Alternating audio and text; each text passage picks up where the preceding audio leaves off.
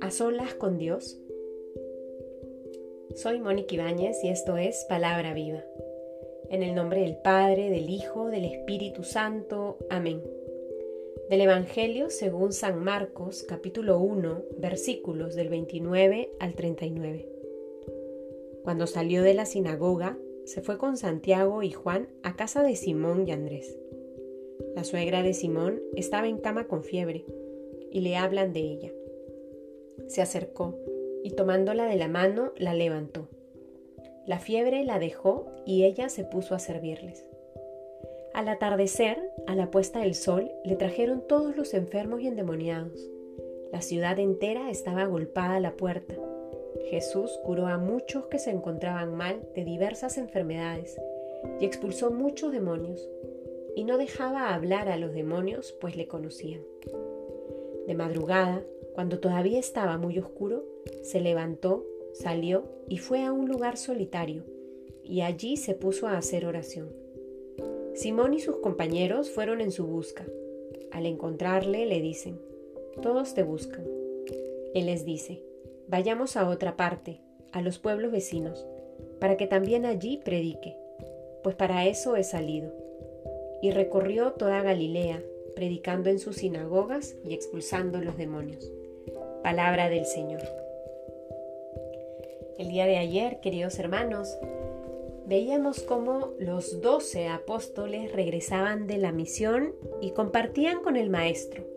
Le contaban todo lo que habían hecho, todo lo que habían enseñado.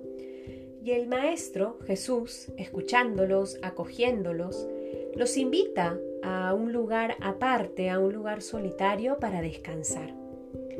La vida del apóstol como en distintas ocasiones lo hemos visto en las Sagradas Escrituras, está llena de respuestas frente a necesidades de los otros.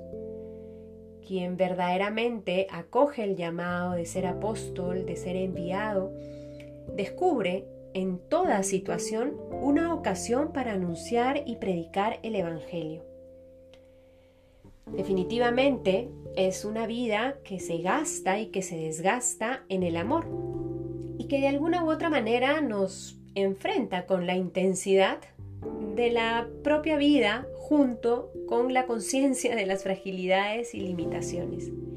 El Señor sabe eso porque Él, este Dios, ha querido hacerse hombre para compartir nuestra humanidad.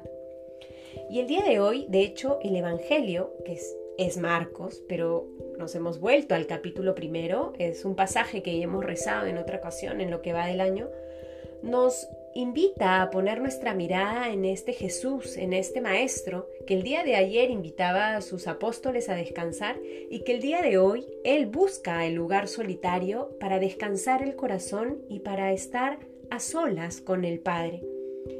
Ha curado a la suegra de Simón, ha realizado diversas curaciones, no tiene tiempo ni para comer, nos ha dicho Marcos en distintas ocasiones. Sin embargo, él se levanta más temprano, se levanta de madrugada y se va a un lugar solitario para hacer silencio, para descubrir la voluntad del Padre para su vida, para encontrar el sentido de todo lo que hace en relación a los demás, para recordar que la entrega brota del amor, que el amar es fruto del saberse amado. El día de hoy entonces el Señor nos invita a mirar a Jesús, a contemplarlo en su oración y a aprender de Él. Nosotros, en medio del día a día, en medio de tantas actividades que tenemos que hacer, ya sea las labores en el hogar, en el trabajo, eh, con la familia, en el estudio, en fin, la cantidad de responsabilidades que tenemos en el día a día son importantes y son valiosas y hay que cumplir con ellas. El escuchar a una persona, el llamar a otra, el ofrecer ayuda, todo eso es importante y hace parte de nuestra vida. Pero nada de eso puede quitarle el lugar a Dios en nuestro corazón. Es importante que en medio de todo lo que tenemos que hacer en el día, busquemos un espacio como Jesús para estar solos con el Señor, para rezar, para recuperar fuerzas, para recargar el corazón para no dejar de amar. Que el día de hoy el Señor nos conceda esa gracia de aprender a vivir como Jesús.